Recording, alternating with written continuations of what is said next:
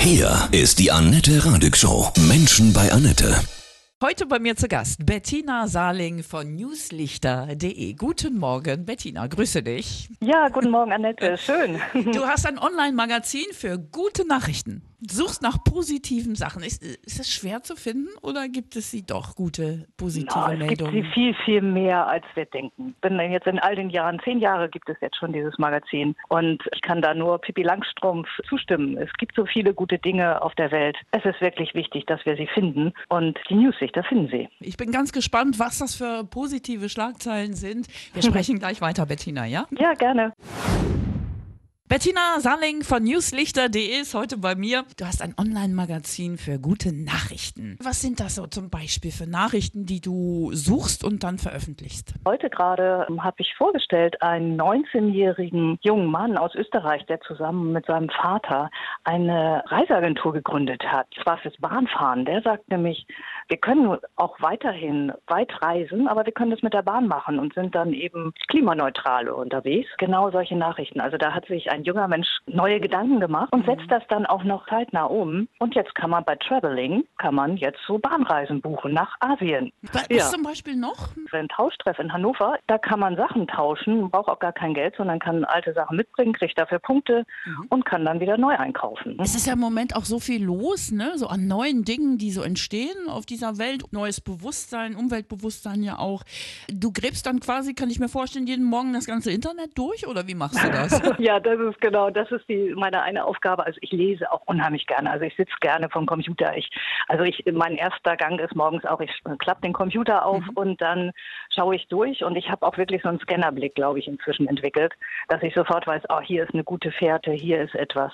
Aber mir schreiben auch unheimlich viele Menschen inzwischen. Die schicken mir Newslichter. Also gleichzeitig habe ich ja auch dieses Feld mit den Partnerinnen bei den Newslichtern und die sind auch gleichzeitig Autoren und die sind Spezialisten in ihrem Bereich und die liefern mir dann einfach auch gutes Material. Wie ist das für dich? Es gibt ja wahnsinnig viele negative Nachrichten. Hier eine Katastrophe, da wieder Tote. Wie gehst du da persönlich mit um? Hörst du dir das an und lässt es nicht an dich ran oder hörst du es gar nicht? Ich ähm, bin nicht der Meinung, dass ich das irgendwie ausblenden möchte.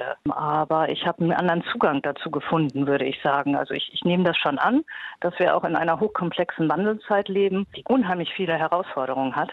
Aber ich sehe sofort überall die Chance. Jetzt zum Beispiel auch in Australien, es brennt. Das bewegt einen unheimlich, wenn man das sieht.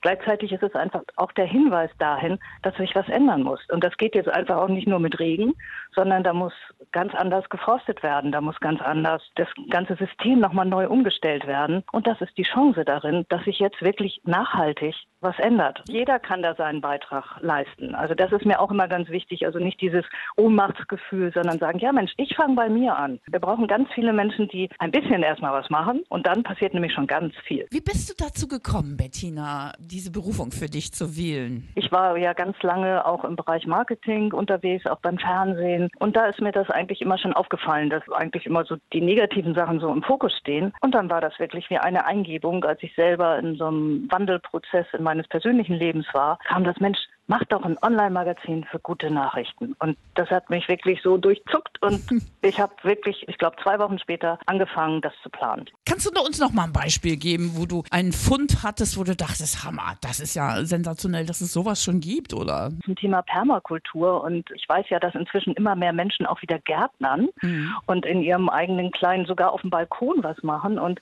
das finde ich eben auch immer so wichtig, dass wir auch eine Anleitung bekommen. Also es ist durchaus auch handfeste gute Nachrichten, wo man sagt, Mensch, ah, hier kann ich das lernen, hier kriege ich Anregungen, hier kriege ich Buchtipps, etwas zu machen, selber etwas anzufassen. Also das ist äh, auch sehr wichtig. Es geht nicht nur darum, von anderen guten Nachrichten zu hören, sondern mhm. auch selber aktiv zu werden. Wie finanzierst du dich? Ich meine, du suchst den ganzen Tag nach positiven Nachrichten, veröffentlichst die. Das ist ja für uns alle kostenlos drauf zu gehen. Wie, wovon lebst du? Ja, das war auch wirklich ganz lange Zeit ein großes Thema und ich war, wollte auf keinen Fall irgendwie so eine Paywall haben oder irgendwelche Werbung, die da mhm. reinfliegt und so. Und dann habe ich gesagt, okay, das muss frei zugänglich Nicht sein. Und die Menschen sollen spenden. Und das war vor zehn Jahren war das völlig irre. Also Hat keiner gemacht, ne? Sowas, nee. nee, sowas hm. zu versuchen. Und heute ist die Menschen spenden wirklich freiwillig und sie können ein Abo abschließen, was aber ohne rechtliche Verpflichtungen ist. Ja, ich kann davon jetzt wirklich wunderbar leben und auch neue Visionen spinnen und was zurückgeben.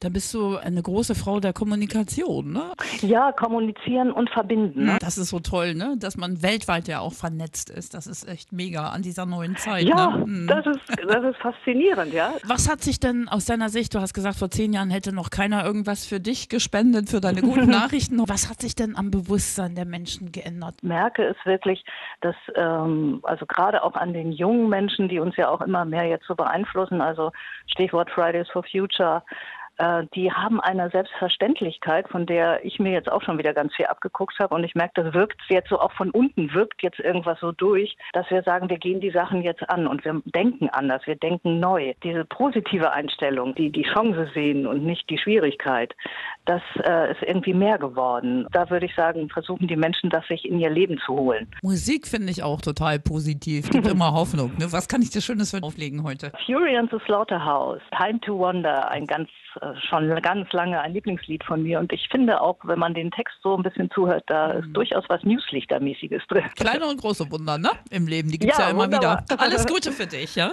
Ja, danke. Ja, das war Bettina Saling von newslichter.de, vom Online-Magazin für gute Nachrichten aus dem Wendland.